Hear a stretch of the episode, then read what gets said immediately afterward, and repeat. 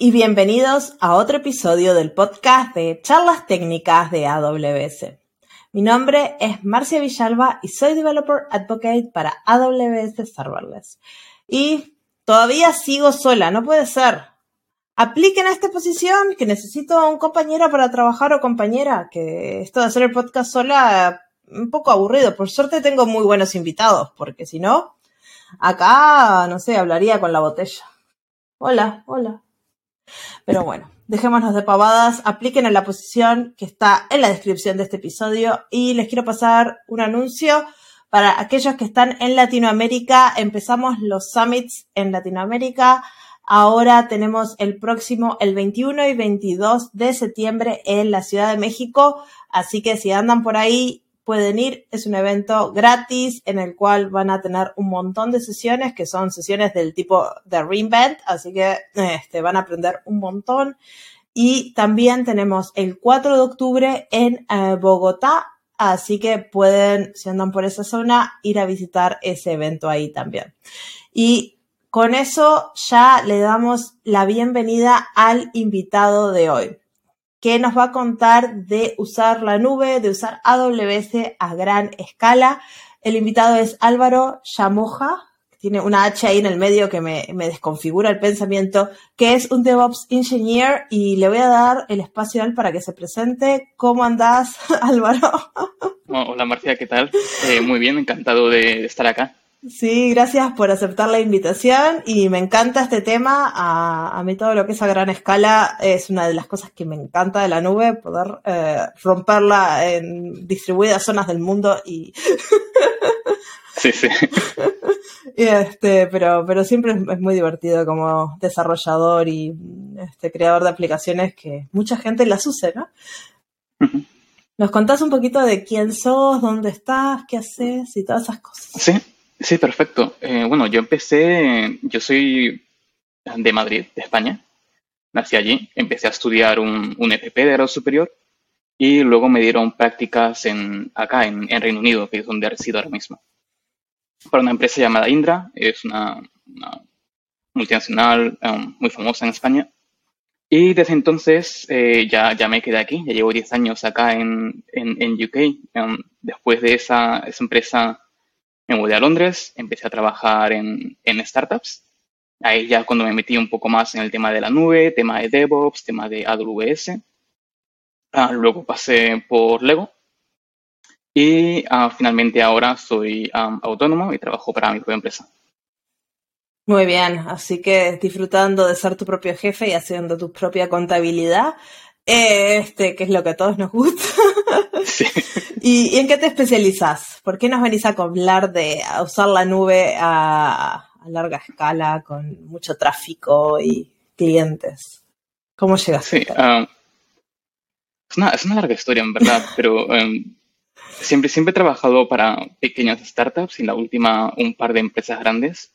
Y en la mayoría siempre en, en la parte de voz, en parte de plataforma, parte de cómo manejar todos los servicios en AWS y cómo llevarlos a, de, lo que es development o desarrollo a, gran escala. Sobre todo en la época de, llevar eventos, eh, cómo reaccionar a, incidentes. Y, sí, eso es lo que estamos dedicando en los últimos años.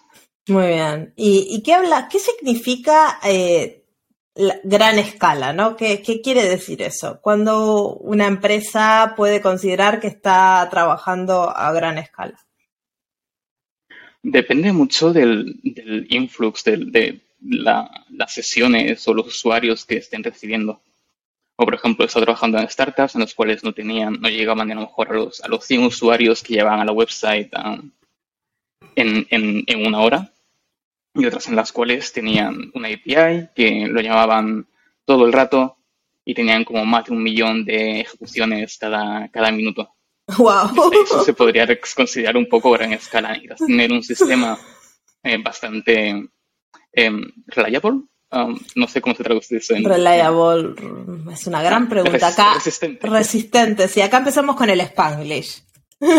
Sí, sí, sí, que es un poco ahí. un sistema bastante, bastante resistente para llevar estos, estos sistemas que en lo cual reciben bastante Seguro, dice que es en español, como que nos da seguridad. que nos da confianza la traducción. De... y, es, un poco los dos de llevar como la plataforma donde esté hosteada em, sea segura y sea resistente a, estos números de, usuarios que reciben y como el, el, equipo también está seguro de poder llevar eso. Si pasa algo, de repente hay un evento inesperado y reciben bastantes usuarios, cómo reaccionar a ello y cuál es el procedimiento para reaccionar a ello.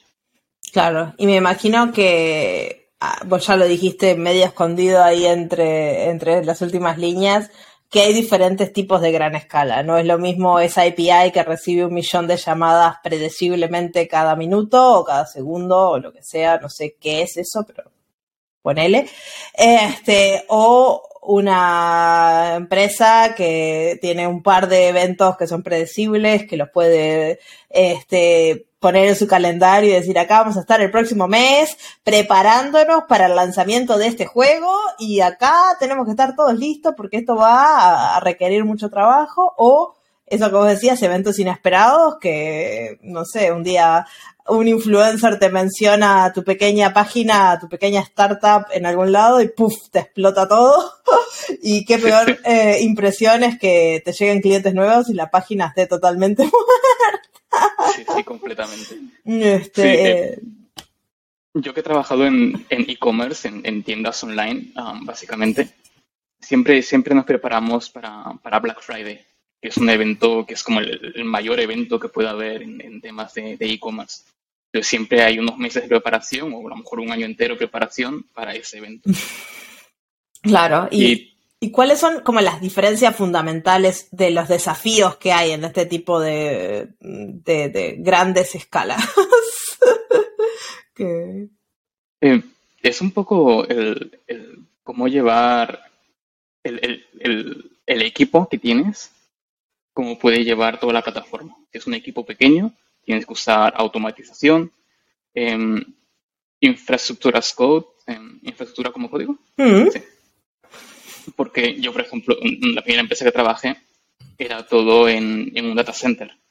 Tenía que instalar los servidores, yo iba mano a mano con, mi USB, iba instalando todos los servidores mano a mano. Y claro, en el momento en el cual tienes un evento a gran escala, ¿qué tienes que hacer? Eh, ¿20 servidores, 50 servidores a mano? Es una locura. Sí, y ahí no tenés el evento inesperado, ni lo hablamos ahí, porque te llega a venir un evento inesperado, vos con el USB en tres segundos no puedes ir cargando toda la máquina. Por eso, por eso ahora que estoy, sobre todo con AWS, yo estoy encantado. O sea, casi, casi lloro cada vez que puedo escalar fácilmente. Tengo mis, mis S2 instancias y y escalan súper rápido y de venir a instalarlas manualmente a que lo pueda hacer automático es, es increíble para mí. Y este, entonces tenemos estos sistemas a gran escala que, que todo va en el equipo y cómo lleven este, las automatizaciones, ¿no? Al final de cuentas termina no siendo un problema tan técnico, este, los desafíos suelen ser como siempre humanos. Efectivamente, efectivamente. Y, este, y, qué pasa, por ejemplo, si tenés eventos impredecibles? ¿qué, ¿Qué tipo de cosas tienen que hacer el equipo como para poder apagar ese fuego, ¿no? De decir, bueno, acá pasó algo, son las 3 de la mañana, eh, en un sistema ideal, nadie se debería levantar, ¿no? Idealmente, ¿no? Debería estar todo automatizado, tener tus alertas, tener tus, dashboards, tus...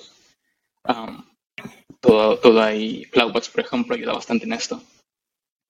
Y, sí, eh, es más que nada como ser un poco reactivo o, proactivo en ese sentido. Ah. Eh, proactivo es, es más que nada prepararse antes, ¿no? Yo puedo saber de que tengo tantos servicios, puedo meter alertas en esos, puedo tener un, login en esos servicios bien definido, por si acaso pasa algo, ya sé dónde mirar y sé que puedo mirar ahí. Mm y, reactivo. Si, por ejemplo, ya sé qué pasa, mi base de datos, cada vez que llegamos a, no sé, mil usuarios empieza a fallar, pues entonces ya sé que tengo que hacer algo para mejorarlo. A lo mejor tengo que poner em, algo, eh, expandir la instancia o algo para, para solucionarlo para que no, cuando llegue ese momento no, no falle otra vez. Sí, claro, y a veces es más difícil porque son sistemas viejos o cosas por el estilo que no es que le podemos agrandar la instancia o clonarlo, tenemos que usar herramientas un poco más creativas.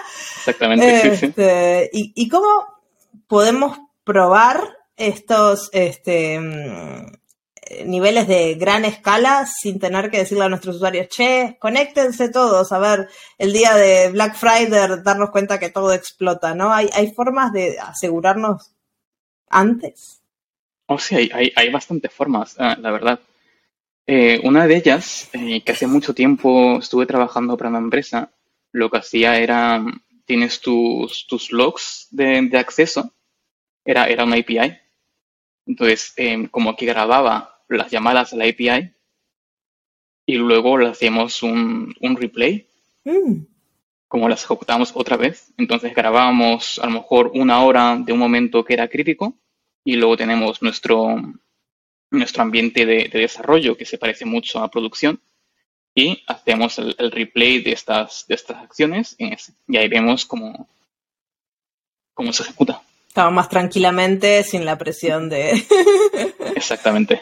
De tener al jefe llamándote porque explotó todo, pueden ir, ir mirando. ¿Y qué otras ah, herramientas pueden hacer para asegurarse de que el sistema es, sobre todo en eventos, ¿no? Que, bueno, y también cuando tenemos a, a grandes escalas, ¿no? Que, que queremos saber, vamos a agregar una nueva feature y queremos saber que esa feature no rompe todo, porque a veces pasa que agregamos una feature que está conectada a otro servicio o está usando algo nuevo o no performea o no sé, mil cosas y, cómo la ponemos en producción y le rezamos a los dioses o tenemos formas de, de asegurarnos de que, de que nada explota.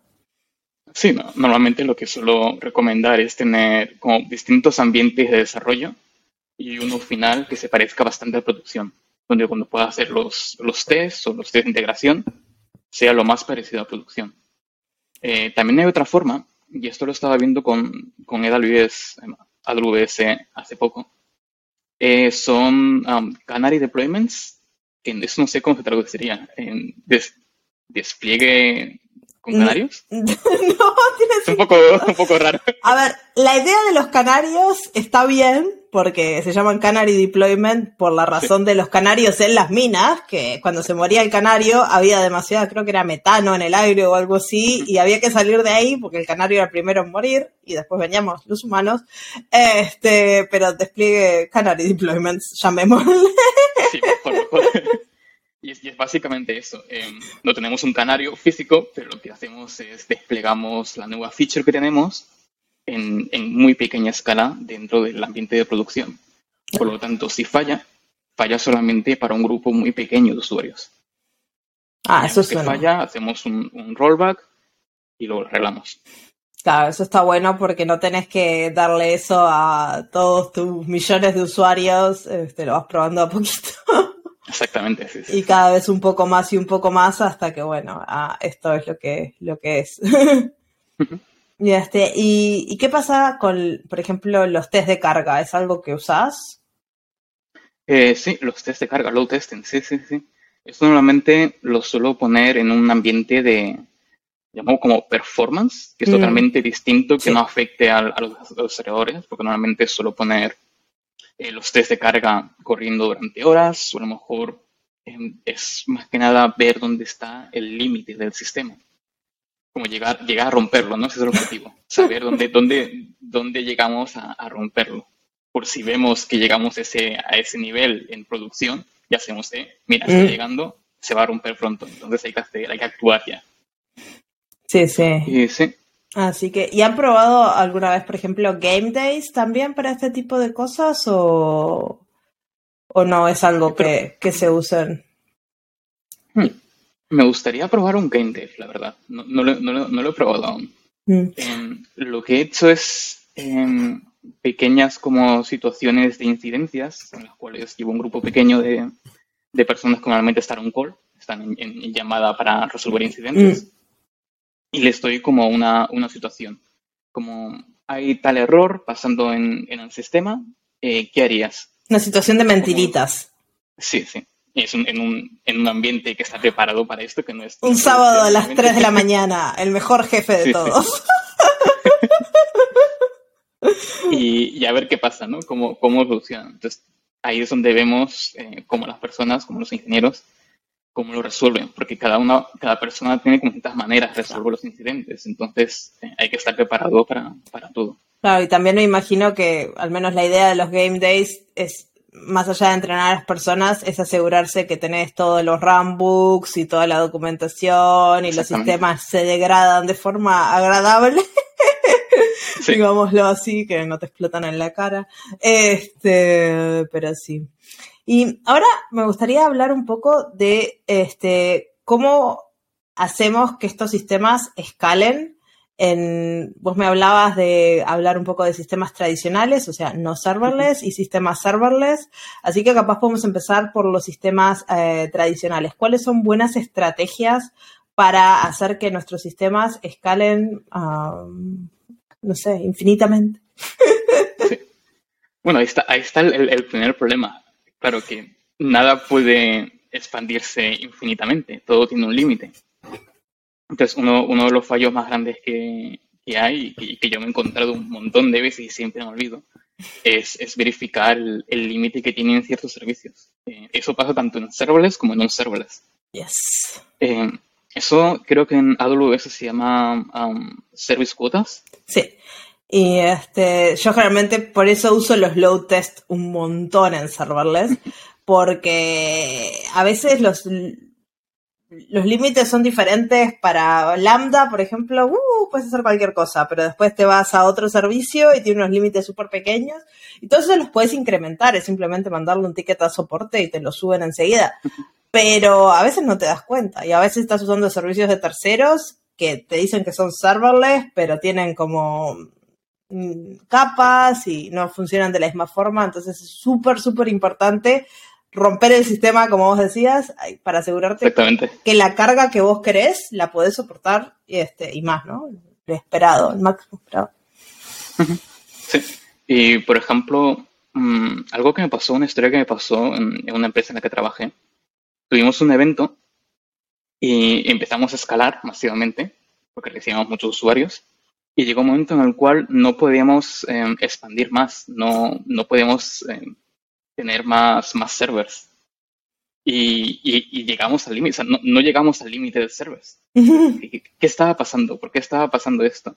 Y resultaba, cuando miramos en los logs, que no había mm, IP suficientes. Ah. Ya está la parte de, redes, que a mí redes se me da fatal. Eh, siempre, siempre se me olvida y siempre tengo que volver a aprender cada vez que miro redes. Y en ese sentido era el, em, la, BBC que teníamos, mm. las subnets no tenían suficientes IPs para asignar los servidores. Entonces, en la siguiente vez, una vez pasó el, evento, tuvimos que mirar a una nueva VPC, meter más subnets para tener más IPs, para tener un rango bastante amplio de IPs para que no vuelva a pasar este problema. Sí, eh, cuando hicimos el episodio de BPCs este, con el experto de redes, fue una de las primeras cosas que nos dijo yo de redes, eh, mm, no sé, la última vez que hizo redes fue en la universidad. Este, y, y, era como, el primer error de la gente es configurar mal las BPCs y poner poquitos IPs. justo, justo. De libro. Siempre, siempre, siempre pasa, siempre es algo de, redes o de IPs. Sí, este, ¿y qué otra cosa te ha pasado? De, ¿O qué otra cosa tienen que tener en cuenta cuando la, gente que nos escucha cuando trabaja a gran escala con, con servicios tradicionales, no? Eh, bueno, lo que recomiendo sobre todo es si usas S2, es usar um, Auto Escalation Group, mm. grupos de escalabilidad automática, se puede traducir. Poneles como quieras. que básicamente es eh, cuando llegas a cierto límite, por ejemplo, pones que si la CPU de tus servidores llegan a 80%, puedes, puedes escalar más automáticamente. No hay humanos. Servidores y no hay humanos, todo se configura automáticamente. Eh, hace mucho tiempo que no uso esto en, S2, lo usaba bastante en, Fargate, donde se usa CPU y, y memoria. pero creo que en S2 tienes más, más libertad en, en, qué metrics poner, que no solamente CPU y memoria, que puedes poner en en network, en redes, si tienes más, más flujo de redes o menos. Y de ahí lo configuras a tu lección en cómo, cómo escalar, con qué necesidad tienes para escalar. Ah. Y ahí puedes definir un máximo, me imagino también, ¿no? Que no es que se puede escalar a dame todos los servicios que tiene AWS en esta región. Eh, bueno, si puedes pagarlos, ahí ya. Eso también es, es, algo que hay que tener mucho en cuenta, ¿no? Que puedes escalar lo más grande que puedas, pero al final tienes que tener un ojo en el, en el coste.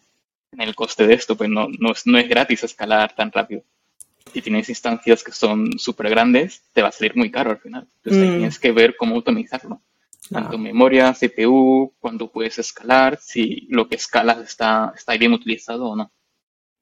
Sí, a veces las aplicaciones se pueden optimizar, agregar, no sé, cache o formas más capaz, no tan dinámicas para que la aplicación sea más, no se la pueda servir de un S3 o de un Amplify, no necesitas un, Exactamente, sí. un servidor. Yo me acuerdo en uno de los proyectos que, que trabajamos que lo migramos de tradicional a serverless y una de las cosas que, que hicimos fue, porque era como Netflix, y básicamente es contenido, nuestro Netflix era muy simple, ¿no? No, no, no teníamos como para cada usuario lo que le mostrábamos, ¿no? Todos los usuarios del mismo país le mostrábamos lo mismo. Este, y en el modo tradicional lo que hacíamos era, eh, hacíamos una query al servidor y básicamente respondíamos con toda la metadata y todo para atrás. Y cuando lo migramos a serverless dijimos, pero no tiene sentido, hacemos el metadata todas las mañanas, que más o menos cambia todos los días el contenido, pero no más, y lo ponemos ahí en S3 y, y ta, y nos ahorramos un montón de dinero porque es como, no necesitas servidores.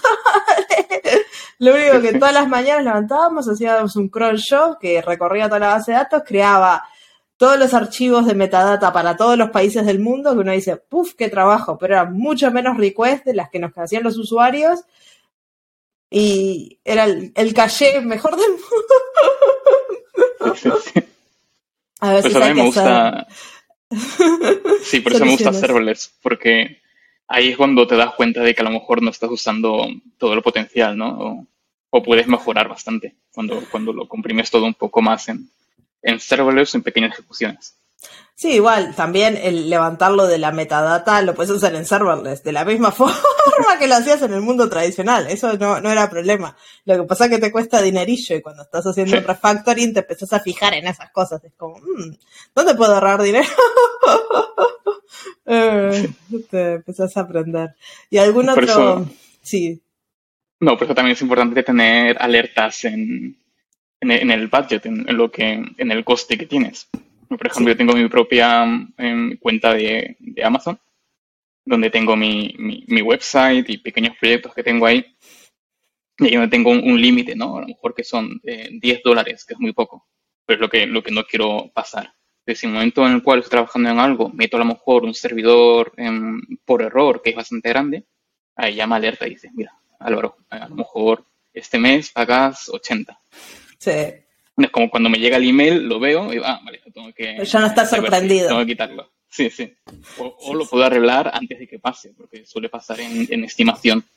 Me dice, este mes puede llegar a 80 o puede llegar a 100. Entonces ahí ya puedo, puedo reaccionar ahí. Eso depende, ¿no? Porque yo tengo un par de cuentas que, que tengo con ese tipo de alertas que las tengo en un dólar, pues son cuentas que no uso, pero a veces las uso para hacer, como vos decías, performance test o los test, y me manda el mail, te vas a pasar, pero ya cuando abrís el budgeting, ya, ya te pasaste, ya está, ya es tarde. pero bueno, si es algo que no es un test que está corriendo unas horas, lo podés parar. Pero, pero es, es importante tener las alertas, eso es súper importante. Yo siempre digo, cuando creen una cuenta, pongan una alerta, de algo para que estén al tanto de cuánto les va a salir, este, porque si no después se quejan. Este, ¿Tenés algún otro más, algún consejo más para la gente que trabaja en ambientes tradicionales? Em, yo creo que en principio eso sería todo. Eh, Auto-escalation groups, em, tener muy claros los límites, sobre todo en tema de redes. Mm. Tema de mm, todo lo que es como, un poco la diferencia entre serverless, ¿no? Todo lo que maneja la infraestructura de alrededor del servidor, que sería redes, en la propia escalabilidad del servidor, em, tenerlo todo, si tienes Docker, containers, eh, mucho más fácil porque no tienes que provisionar el, el, servidor. Si lo tienes que provisionar, entonces cómo automatizar todo eso. Sí, claro. tener em, infraestructura como código para crear los, los servidores o tener em, tools de herramientas de configuration management, mm. que eh, configuración. Se llama, se llama Configuration Manager, así que le llamamos así. para, para, para comprobar de que el servidor tiene todo lo necesario para que la aplicación corra. Claro. Es tener todas esas cosas, eh, normalmente se da por, por sentado de que están, ¿no? Pero es hay que, hay que estar seguros de que todo eso funciona y todo eso además puede funcionar en gran escala. Sí. Sí, eso es importante. Y después las bases de datos, porque ese es un tema, ¿no? Cuando tenemos este, alta escala, las conexiones en las bases de datos suelen ser un cuello de botella. Este, y las bases de datos en general, si no son bases de datos serverless tipo Dynamo o cosas así, las, la escala les gusta, pero tenés que pensarlo. Este, tenés que... Sí, yo doy gracias de que en los últimos años no he tenido mucha, mucho que ver con bases de datos, pero porque antes, hace 5 o 6 años, sí tuve que manejar bases de datos y era un, lío increíble. Cuando tenías tu base de datos instalada en tu servidor y escalabas y tienes que asegurarte de que esté sincronizado y que nada malo pase, era, era, bastante trabajo. Por aquel entonces al menos. Sigue siendo mucho trabajo. Yo siempre digo que si vas a usar base de datos en la nube y no querés usar Dynamo, usa Aurora, por lo menos.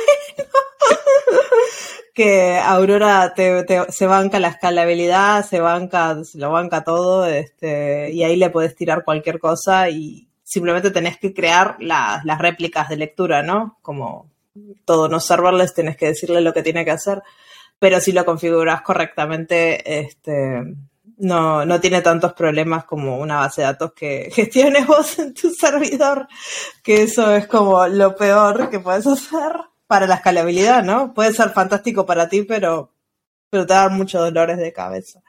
Sí, y eh. también depende mucho del tamaño del equipo que tienes. Yo siempre he trabajado en equipos bastante pequeños, sobre todo en startups, y ahí siempre es todo em, como servicio lo primero. Y en la nube también lo primero. Claro. Si tengo una base de datos, em, pues si lo puedo poner en RDS o en DynamoDB, o AWS me da un servicio de, creo que se llama OpenSearch ahora para, para las search. Pues si lo puedo poner eso ahí primero, antes de tener el servidor con, con la instancia y lo tengo que crear yo, pues mucho mejor. Me, me libera mucho trabajo. Sí, claro, eso es un, es un buen tip para, para cualquier cosa, porque en general los servicios gestionados suelen escalar este, tendrás los límites que hablábamos al principio, pero es cuestión de, encontrarlos y de y de, arreglarlo a la, cantidad que vos quieras y ya está. Muchas veces la gente dice, ah, ¿por qué están esos límites? Y, y yo les digo, bueno, esos son como salvaguardas, ¿no? De el día de mañana, por cualquier cosa, alguien te hackea la cuenta o te hackea la página web o te hackea lo que sea y vos no querés que estén minando Bitcoin en tus funciones de Lambda. Entonces, está bueno que haya un límite para que no puedan excederse de eso. Vos lo podés subir siempre, pero siendo consciente de que lo estás subiendo y que tenés una razón para subirlo. Este, pero no, por defecto viene todo súper abierto y súper gigante, porque si ya mucha gente se queja que dos por tres la factura les llega inesperadamente, Imagínate si no hubiera límites. Exactamente, sí, sí. Están ahí para proteger a la, a la gente, ¿no? Yo me acuerdo cuando, cuando era usuaria de, de AWS, otra vez haciendo eh, eh, test de carga, que yo los hago desde hace mil años, porque sobre todo desde que empecé con serverless, que, que descubrí que puedo romper muchas cosas muy fácilmente. Este, estábamos haciendo test de carga de Cognito, porque empezamos a usarlo en nuestra aplicación, y no sabíamos cómo funcionaba, era un servicio nuevo para nosotros y nuestro servicio existente ya tenía un montón de tráfico y no podíamos juntarlo a nuestra aplicación así nomás, porque capaz no, no resistía. Y me acuerdo que le tiramos con tanta cosa a ese servicio que nos llamaron de Amazon preguntándonos qué estábamos haciendo. Nos llamó nuestro account manager ¿por qué estábamos reventando a Cognito con request? Era como, lo siento. Sí, eso, es algo que siempre, siempre se me olvida, es, muy recomendable. Antes de hacer un test de carga, siempre hay que avisar a, Amazon. Sí. A tu account manager, a avisarle que va a hacer un test de carga por si acaso. Sí, sobre todo si vas a hacer test de carga a niveles de gran escala, ¿no? Nosotros era una empresa grande para la que estaba trabajando teníamos muchísimas requests, entonces replicamos eso contra Cognito y era como, ¡uh! ¡Alerta! Por Así que si son una empresa grande, nos están escuchando, hable con su account manager antes de, de, de carga. Es un muy buen punto. Y ahora hablemos un poco más de serverless, que como sabes es un tema que no me gusta. Este, y, ¿qué cosas tenemos que tener en cuenta? Ya hablamos de los límites blandos, estos de, de los soft limits, de las, las, cuotas, no sé cómo le queramos llamar, pero después, ¿qué otras cosas no, nos pueden impactar en, en gran escala? Pero en, en, serverless, como tienes que manejar la infraestructura que hay de redes y, bueno, depende, ¿no? Pero normalmente no tienes que manejarlos. Se centra bastante más en, en la ejecución como tal del, del server. En, en, este caso en Lambda, si estamos con, con Amazon. Eh, un par de cosas aquí. El primero sería los cold starts o las, el arranque en frío. Esto es como, como un coche, ¿no? Un coche que se arranca en caliente arranca más rápido, se arranca en frío te puede tardar un poco más. Entonces, ver eh, si has tenido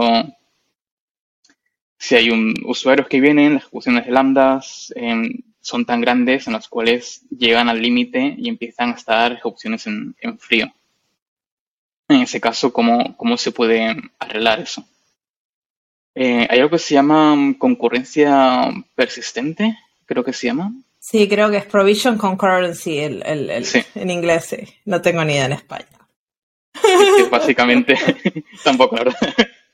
Eh, que básicamente eso, eh, asignar un número de, de, lambdas que siempre van a estar, um, ejecuciones que siempre van a estar disponibles. Digamos que eh, van a estar como 200, que va a estar disponible. Entonces, si llegamos al límite de ejecuciones al mismo tiempo de 200, sabemos que todas esas van a ejecutar, van a ejecutar en, en caliente, no va a haber ningún, ningún delay por un, ningún tiempo extra por ejecución en frío. Sí, igual ahí tengo que agregar que hoy en día lo, el tema de los cold starts ha mejorado un montón y, y yo creo que también depende mucho del, del, lenguaje con el que programas, ¿no? Si programas con lenguajes tipo Java, sigue siendo un poquito más lento, pero ha mejorado un montón. Pero si programas con lenguajes más modernos como Go, Node o Python o cosas por el estilo, el cold start suele ser bastante pequeño este, y se puede optimizar un montón.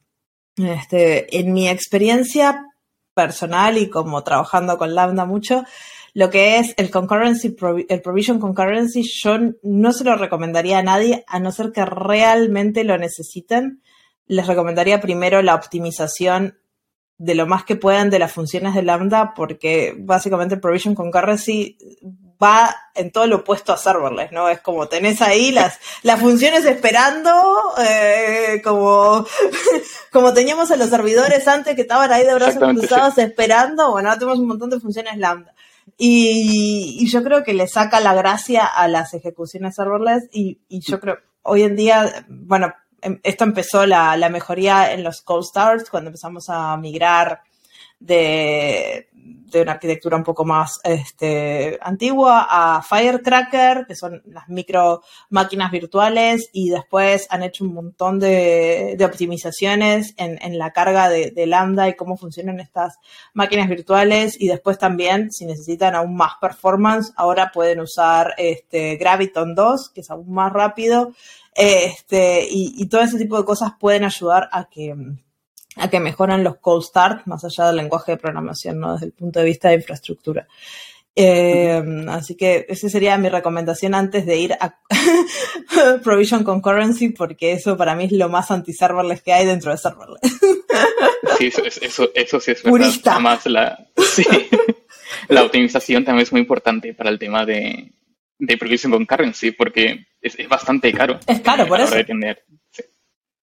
Este, Y, ah, pero también em, yo lo oriento cuando tienes ciertos em, puntos de, de que tienes bastantes usuarios o bastantes ejecuciones. Si sabes, por ejemplo, que todos los días a, a medianoche los lambdas van de, de 0 a, a 100, a 100 ejecuciones, pues ahí a lo mejor puedes poner algo para que antes de que llegue medianoche, tener provision concurrency, lo pones a 100, bueno, es un número Sí, aleatorio, pero- sí, sí. Y cuando termine ese evento, lo quitas. Entonces solamente lo tienes por un tiempo muy limitado. Claro, en ese caso yo creo que tiene más sentido. A ver, el Provision Concurrency tiene sentido para cuando tiene sentido, pero no creo que es la opción por defecto cuando estamos pensando cómo hacer las aplicaciones a gran escala. Por Claro. defecto, definitivamente no. Porque muchas veces la gente viene y me dice, ah, sí, porque tengo acá Provision Concurrency, pero ¿qué estás haciendo? Este, y cuando te dicen lo que está haciendo, primero que no tienen suficientes. O sea, para empezar, porque a veces dicen, ah, voy a poner, no sé, 100. Y cuando vos te mirás, señor, usted está ejecutando unas cuantas más. O sea, los primeros 100 vienen calentitos y los otros ya no tanto. Este, así que no ha solucionado su problema. Este, en el caso que vos decís de la medianoche, si tenés 100 llamadas, si tenés 100, los están ahí esperando, listos para salir, no pasa nada. Pero en el caso del desarrollo común de software, de tengo, no, estás ahí, si a un servidor. Exactamente, sí, sí, sí. sí. Este, ¿y, y qué otro además, tipo? a- Sí, aparte porque eh, creo que se lleva parte del... Tienes como la, la pool de, de ejecuciones del límite. Yo creo que por defecto son 5.000 o 10.000. Entonces, Eh, si, si la asignas al Provision Concurrency, usas parte de esas. Sí, claro, porque Entonces, si, está- usas, si usas bastantes, llega un momento en el cual le dejas sin espacio otros lambdas. a otras funciones, sí, exacto. Y eso afecta a toda la cuenta, entonces. es Exactamente. algo que Es tenés algo que que- tener mucho en cuenta. mucho. puedes poner a lo mejor eh, concurrencia persistente muy alta en un lambda, pero le dejas sin espacio al otro lambda para que ejecute. Entonces, sí. Y arreglas esa, un problema, pero creas otro. Y eso yo creo que es una, una cosa importante en general, ¿no? Que, que podés este, tener una aplicación que esté a gran escala y si tenés en la misma cuenta otras aplicaciones, pueden estar eh, viéndose afectada por, este, por los límites, ¿no? Que los límites son el nivel de cuenta. Entonces, eso también, eh, cuando vayan a planificar cómo van a distribuir sus aplicaciones, piensen si lo ponen todo en la misma cuenta o lo van a segregar por, este, por aplicaciones, por microservicios o por lo que sea. Porque si tienen una de estas funciones que está todo el día comiéndose este, el el límite que tienen, las otras funciones no van a poder este, ejecutar. Pero es importante tener todo como infraestructura, como código. Entonces lo puedes llevar de una cuenta a otra fácilmente. Sí. Este, y también con buenas técnicas de desacople, ¿no? De tener los APIs separados de, este, de las funciones y cosas por el estilo para poder llevarlos más, más fácilmente, ¿no? Este, ¿qué otras cosas se te ocurren cuando pensamos en, en serverless y gran escala? La verdad es que pocas más, porque yo estoy muy contento con serverless a, gran escala. Es, es bastante fácil de, de usar. Eh, no, he tenido ningún problema eh, así que recuerde muy grave en, en serverless. La mayoría de problemas incidentes que he visto a gran escala ha sido con, con non-serverless. Sí. Realmente funciona bien, pero un punto que vos mencionaste este, cuando preparábamos era sobre la optimización. Este, y yo creo que eso es algo súper importante a gran escala. Gran escala significa gran factura si no optimizás. Este, entonces, entender este, si le estás asignando los recursos correctos, ¿no? Porque básicamente de las pocas cosas que puedes hacer con la función de lambda es tunear la memoria, que eso tunea la CPU, y, mm, y eso puede hacer que tu aplicación vaya más rápido y sea más barata, o vaya más lenta y sea más Claro, ahí, depende bastante de, de la arquitectura, ¿no? Mm. Aparte de la performance de la propia aplicación, pero arquitectura de tener microservicios, um, usar el, el lambda con lo mínimo posible, con la ejecución mínima posible, y también que sea lo más, lo más limpia posible para que no ocupe mucho. Sí. Y si quieren jugar este, con estas optimizaciones, hay una herramienta que se llama Lambda Power Tuning, que es una herramienta open source que la, básicamente lo que hace es que ejecuta la misma función de Lambda con diferentes setups este, de memoria y de, y de procesador ARM o, Graviton eh, o x86, perdón, y, y, te muestra diferentes gráficas de, de cómo performea la, la, la, aplicación y vos con eso puedes decidir cuál es la mejor optimización que le puedes dar a tu función de lambda. Y de esa forma eh, podés ahorrar un montón, porque a veces uno piensa, bueno, le doy menos memoria eh, para que me salga más barato, no me importa que dure un poquito más. Pero de la forma que se facturan las funciones de lambda es en base a tiempo. Entonces, si vos le das menos memoria, dura más, sale más caro. Capaz le puedes dar un poquito más de memoria, te sale un poquito más cara, pero al final te sale más barata. Entonces, analizar esos trade-offs, cuando estamos hablando a gran escala, empiezan a, a, empezar a tener sentido. A pequeña escala, esas cosas, eh, estás en la capa gratis, no hay problema. Pero cuando empiezas a salir de ahí... Exactamente. Coste y es muy importante tener mucho ojo en, el coste. Exacto. Exacto. Este, Sí, otra cosa que yo agregaría a gran escala es intentar eh, como mm, tener en cuenta los cache, ¿no? Porque muchas veces hay muchas cosas que no necesitamos ir a la base de datos, no necesitamos ir a la función de Lambda, ¿cómo podemos optimizar eso? Este, ¿Cómo podemos usar CloudFront a tope este, tenemos eh, Lambda on Edge, tenemos CloudFront Functions, podemos hacer un montón de operaciones a nivel de, borde de la nube, este, que eso nos reduce el costo. Obviamente tienen un costo en CloudFront, pero es mucho más económico este, y mucho más performante y mucho más distribuido eh, que hacerlo directamente en la región, ¿no? Así que esos son como algunos de los tips que, yo daría para serverless a gran escala. este, y mm, ahora me gustaría hablar un poco de, cómo prepararnos para, eventos, ¿no? Vos decías que trabajaste mucho con e-commerce, que trabajaste eh, preparándose para el Black Friday. ¿Cómo, ¿Cómo se prepara un e-commerce para el Black Friday? Uf, depende, depende mucho de, la situación en la que estés y eso es lo primero que hay que hacer. Hay que, realizarse de, qué situación está ahora mismo el, equipo, tanto el equipo como la arquitectura y el sistema. En qué punto estás y, y cómo preparado estás para un evento como, Black Friday. En, en, ese caso, lo que, lo que suelo recomendar es hacer un, un framework o un cuestionario, como que tienes tu aplicación, y tienes como distintos puntos en los cuales tienes que revisar antes o tienes que estar preparado antes de llegar a Black Friday. Como un... Um, eso lo usan bastante a la hora de, volar los aviones. Que tienes el pre-flight checklist, mm. como, como el checklist que tienes antes de, despegar. Pues lo mismo, pero con, con aplicaciones. En este caso, eh, cosas, cosas muy simples, pero que tienes que asegurarte de que todo lo tenga que tengas el login, que tengas alertas, em, si tienes algún runbook, algo para cómo manejar las alertas o algo que está pasando y tienes que ponerlo en documentación, em, diagramas, arquitectura, eh, cómo funciona el, user flow, si es una website, tener todo eso controlado. Em, y eso para todos los, los, servicios que tienes. Entonces ahí te das un poco, ves cómo, cómo estás preparado para Black Friday ah. y que puedes em, priorizar. Sí. Eh, que puedes empezar a trabajar lo antes posible para, llegar ahí y no, no, sorprenderte de que algo, algo falla. Siempre algo em, falla. Siempre, hay algo falla, eso, eso hay que tenerlo claro, ¿no? ¿no? No puedes estar 100% listo, tienes que preparar también para lo... Inesperado. Lo inesperado, sí. Em, otra cosa también muy importante, y creo que uno más es que es hablar con, el TAM, con el Technical Account Manager de, Amazon.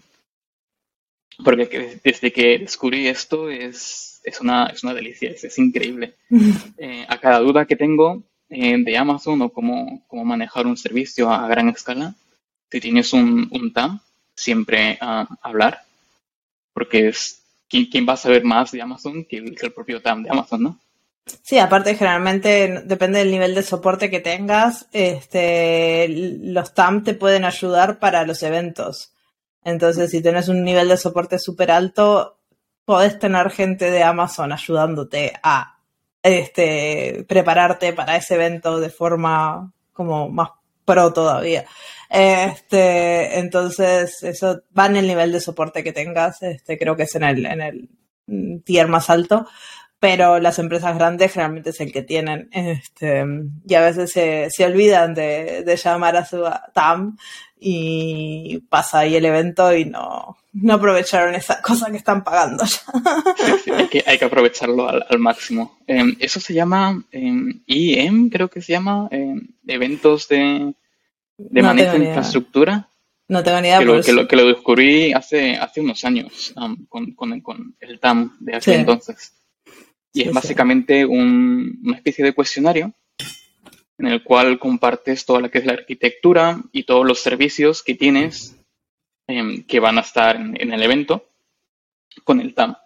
Ahí lo revisan y te van diciendo más o menos eh, qué puede fallar o qué necesitas mirar. Que a lo mejor tienes tal servicio que el límite está muy justo.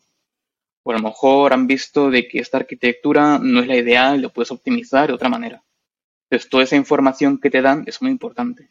Y, y, aparte de eso, eh, si compartes todo lo que es el tema de arquitectura y el sistema que tienes con, con el TAM, si tienes un, un, evento y está fallando por la parte de que a lo mejor llegas a un límite o, o, pasa algo inesperado dentro de, dentro de AWS, cuando llamas al soporte, ellos ya tienen toda la información que necesitas. No necesitas pasar la información, ya están, ya lo tienen a mano. Entonces, el, el soporte va a ser aún más rápido. Ah, eso es súper importante, porque si estás en el medio de un evento y necesitas incrementar algo, es como no tenés que, ¿por qué lo querés hacer? ¿Y cuál es la razón? ¿Y cómo? Ya, ya está todo ahí. Exactamente, sí, sí, sí. Mucho más rápido. Así que ese es un buen tip para los que nos escuchan de, de empresas que trabajan ya con el soporte de AWS y que tienen este, un nivel bueno de, de soporte hablen con sus TAMs, háganse amigos, este, para eso están. Sí. Suelen ser gente súper técnica. Bueno, Isa, que hacía el co-host, era, era TAM antes de, de, trabajar en DevRel. Suelen ser personas súper, súper técnicas, así que este, hablé con ellos. Um, y, y, después, para prepararse para eventos inesperados, no hay mucha preparación más que rezarle a los dioses y asegurarnos de, de que hicimos todos los deberes, ¿no? Sí, exactamente.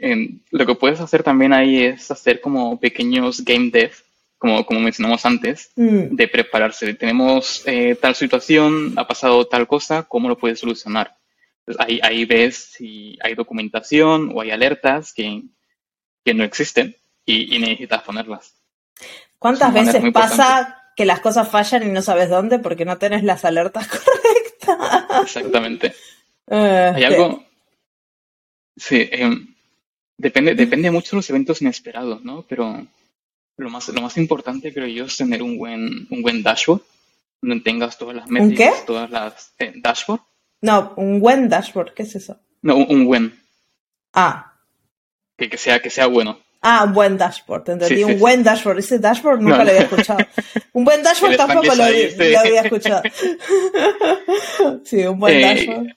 Sí, eh, que tengas todas las, todas las metrics, todos los que sean importantes para el sistema. Por ejemplo, um, si es un e-commerce, número de usuarios, número de, de orders, de, ventas que haces al minuto, eh, número de servidores que tienes.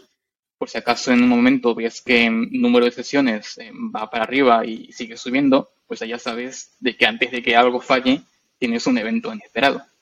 O si el número de, de ventas baja del todo, puede ser de que no haya nadie comprando o que haya unos sistemas que esté fallando y no haya hecho la alerta antes. Mm. Les recomiendo tener un dashboard de estos eh, creado, que, tengas todas las métricas que sean súper importantes para los incidentes y si puedes tenerlo en, si estás en la oficina, si trabajas de casa ya un poco difícil. Pero si estás en la oficina, tener un, una screen, una pantalla donde tengas ahí el dashboard siempre puesto. Sí, igual, esas, si usas CloudWatch, por ejemplo, todas esas métricas puedes hacerlas con alertas y que te envíe un correo, un mensaje de texto o algo. Entonces, también ayuda a, a no tener que estar mirando la pantalla todo el día, ¿no? Porque sí, exactamente. muchas veces esas cosas pasan de forma inesperada. Estás haciendo otra cosa y es como, oh man, no, hoy estoy en call acá me llega el mensaje. Pero eso es un excelente punto y muchas veces la gente tiende a hacer métricas de nivel operacional y en, al menos en serverless las métricas operacionales no suelen ser las mejores métricas, ya que la aplicación está distribuida por 350 lados y no te dicen mucho. Entonces, las métricas de negocio, como vos decías, la cantidad de usuarios, las ventas, esas métricas que, que vos conocés de tu sistema, que sabés cuáles son, que hace tiempo que corres ese sistema. Si hay algo raro, esas métricas te lo van a decir. Si tenés normalmente 300 usuarios a esta hora y ahora tenés 5, algo está pasando. o si tenés millones, o sea, algo pasó. No sabes qué, pero algo hay, algo hay que investigar. Este, y eso es mucho mejor que que te diga que la función de lambda terminó con un error, porque si hiciste bien el sistema, esa función capaz se recuperó y era una función asíncrona y no afectó a nadie y nadie se enteró y no vas a mandar una alerta porque hay un error en la función de lambda, pero sí porque hay demasiados usuarios o demasiados pocos o muchas ventas o muy pocas o lo que sea que estés midiendo, ¿no? Em, algo que también recomiendo, y esto es muy, muy, muy raro y a la vez muy importante, es mirar Twitter. Cuando tienes un error y no sabes por dónde viene, eh, normalmente suelo ir a Twitter para ver si es algún, a lo mejor es otro, otra aplicación, otro sistema o el, el ¿qué es lo que siempre falla? El, el, Internet que se ha caído y hay como bastantes empresas caídas. Eso lo vas a ver siempre primero en Twitter. Si Twitter no se cayó, claro. Exactamente. Si Twitter se ha caído, ya, ya sabes ya que, es muy malo. Eso me pasó también en un evento que tuve, un incidente así, en, en una empresa pasada, que teníamos un montón de usuarios viniendo de Japón. Normalmente en Japón llegábamos a como a 10, 100 usuarios cada, cada minuto pero en aquel momento llegamos a 6.000 usuarios, o más de 6.000, en menos de un minuto. Que iban a una parte de la página, de la página web que, que era muy rara, que no, estaba en uso, no era, no era popular. Y, estamos, no sabíamos qué pasaba. Era, era, un ataque, nos estaban hackeando, qué estaba pasando, ¿no? Porque no es, no es normal. Eh, estamos averiguando todo, viendo todas las, las métricas, todos los logs, para ver si había algo raro, no encontramos nada raro. ¿Y qué hice? Fui a Twitter.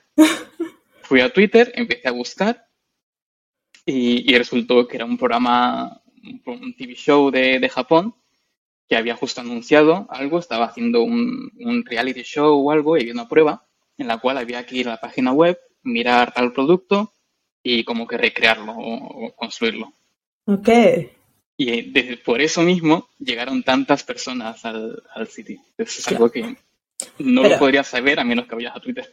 Pero eso pasa mucho. Yo lo he visto no con servicios, no tengo ni idea qué servicios estaban construidos, pero sobre todo con, con pequeños e-commerce que después vienen estos influencers que tienen 5, 6 millones de vistas. Miren los lentes de sol que me compré. Y vas a la página web del e-commerce totalmente detonada este, y capaz esa señorita que tenía esa página que hacía lentes de sol estaba durmiendo en el medio de Australia y el influencer acá en España le manda, no sé, dos millones de personas y eventos inesperados. Y hoy en el mundo este, tan globalizado que hay, esas cosas pasan. No tenés por qué ser Lego para que te redirijan a, una, a tu página. O sea, puedes ser un, un pequeño comerciante o tener un curso o tener algo y alguien lo menciona y ese alguien hoy en día es muy normal que un youtuber tenga un millón de seguidores o cinco o diez y si mil personas de ese millón van y lo ven,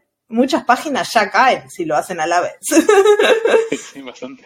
Este, entonces es, es, es, algo que yo creo que es bueno probarlo, este, saber cuáles son los límites de, de tus aplicaciones y construirlas de forma resiliente, que eso nos da para para otra, otra charla, ¿no? De cómo, cómo construir aplicaciones resilientes.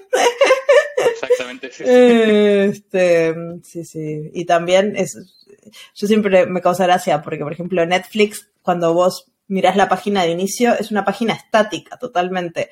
Este, y eso yo creo que lo hacen por la cantidad de tráfico que deben tener en la página de inicio antes de que la gente se loguee, que la gente no, no, y no, no hacen casi llamadas al backend, es una página totalmente estática y eso les debe ayudar un montón a poder resolver la cantidad de, de, peticiones que tienen. A medida que vos vas entrando al sistema, ahí sí, ya te lo guiaste, ya estás pagando, ya ahí te vamos a servir contenido súper dinámico, súper personalizado, espectacular para ti.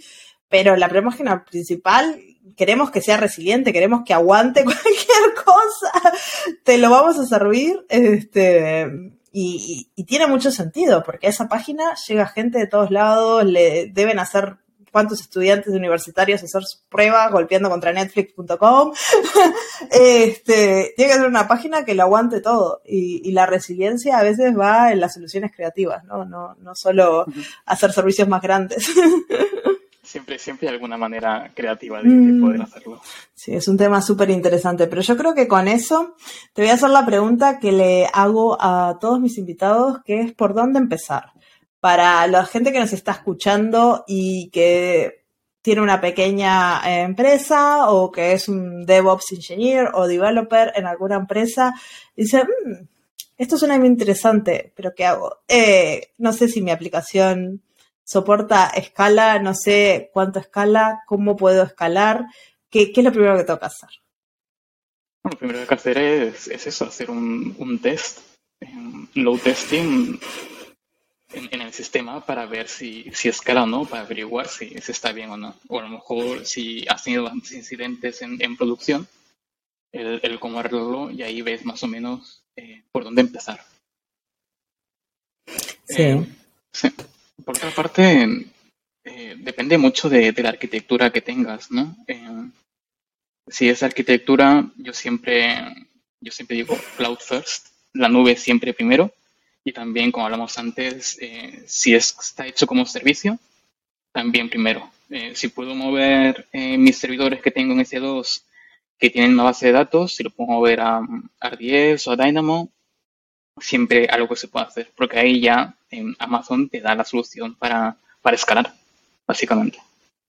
Claro, y a nivel de equipo, si ten un pequeño equipo de DevOps que nos está escuchando, ¿qué, qué pueden ser buenas prácticas que pueden implementar o empezar a implementar poco a poco para, para poder llevar a cabo estas tareas de, de eventos esperados, inesperados, eh, prepararse para escalar?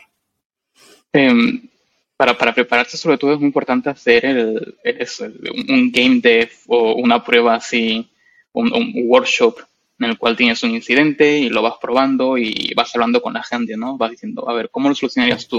¿Qué mirarías primero?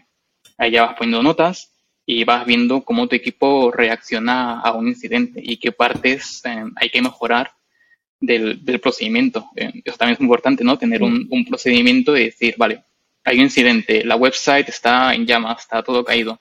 ¿Qué hacemos? Eh, pues en vez de llevarse las manos a la cabeza, pues tenemos un documento que dice, vale, pues hay que llamar a tal persona, o hay que reiniciar tal servicio, o hay que avisar a, a alguien. Tener sobre todo un, un Rambo, creo que se llama. Sí. Es muy definido. Sí. Una cosa que yo agregaría en estas situaciones, sobre todo para empresas que no están acostumbrados capaz a una metodología DevOps, es crear primero un lugar seguro donde si empezamos a hacer estas pruebas y nos damos cuenta que todo está mal, no culpar a nadie. O sea, todo está mal, ya lo sabemos, vamos a mejorar. O sea, acá no es la culpa de aquel o eso que no hizo eso, no.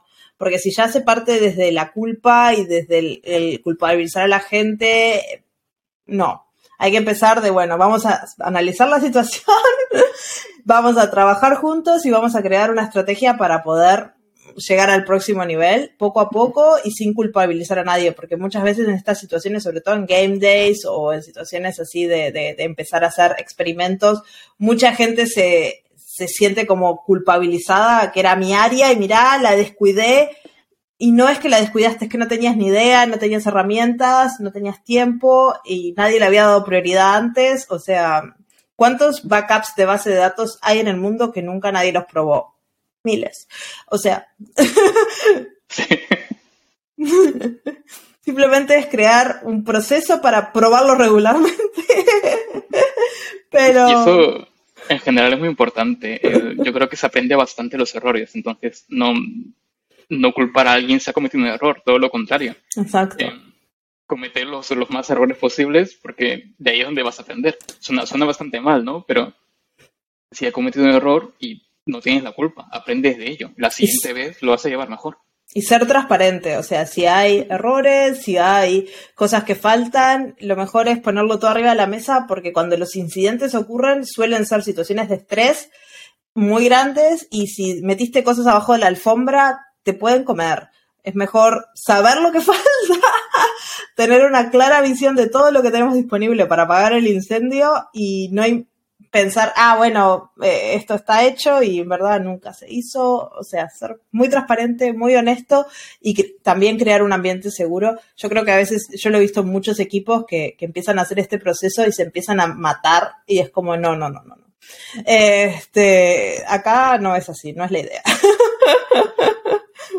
Este, no es lo que venimos a hacer. Este, ¿Algún otro tip? Uh, Uf, creo, creo que no.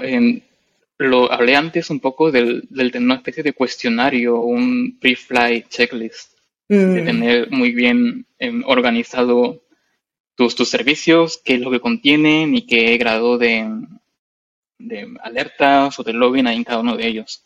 Entonces sabes muy bien eh, qué puede fallar o qué está faltando y si tienes un servicio totalmente nuevo, ya sabes en qué trabajar para ponerlo, para lanzarlo en, producción. Ah, eso está bueno. Este, y dejarlo todo en alguna wiki o algo que puedas acceder cuando, cuando sea el momento. Este, y yo creo que con eso ya les dimos un montón de, ideas a la gente que nos escucha, este, sobre todo de serverless, que acá me, me decís serverless y yo me emociono. Eh, Este, y también de arquitecturas más tradicionales que, suelen estar por todos lados todavía, em, para, trabajar a gran escala, ¿no? Este, no sé si quieres agregar algo más antes de cerrar el episodio. Eh, no, no mucho más, la verdad. encantado de estar aquí y poder hablar de, de todo esto y la experiencia que he tenido en general. Bueno, me alegro que te hayas, entretenido, espero que la audiencia también, porque a mí este tema me encanta, no es como la computación cuántica, que también me encanta, que no sabía nada, acá eh, es algo que, me, me, emociono.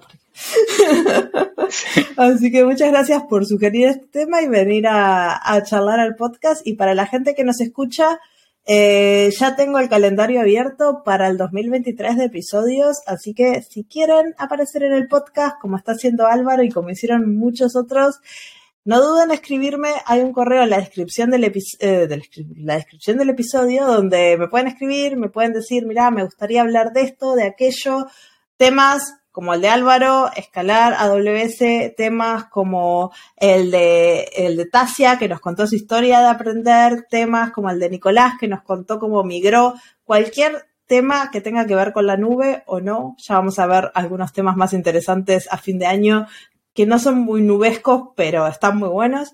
Este, me los pueden presentar y los discutimos y acá pueden aparecer en el podcast, que a mí me encanta conocerlos, charlar con ustedes y entretener a toda la audiencia mientras pasean los perros. Así que bueno, muchas gracias Álvaro. Muchas este, gracias. Y gracias a todos por escucharnos. Nos vemos en el próximo episodio. Chao, chao.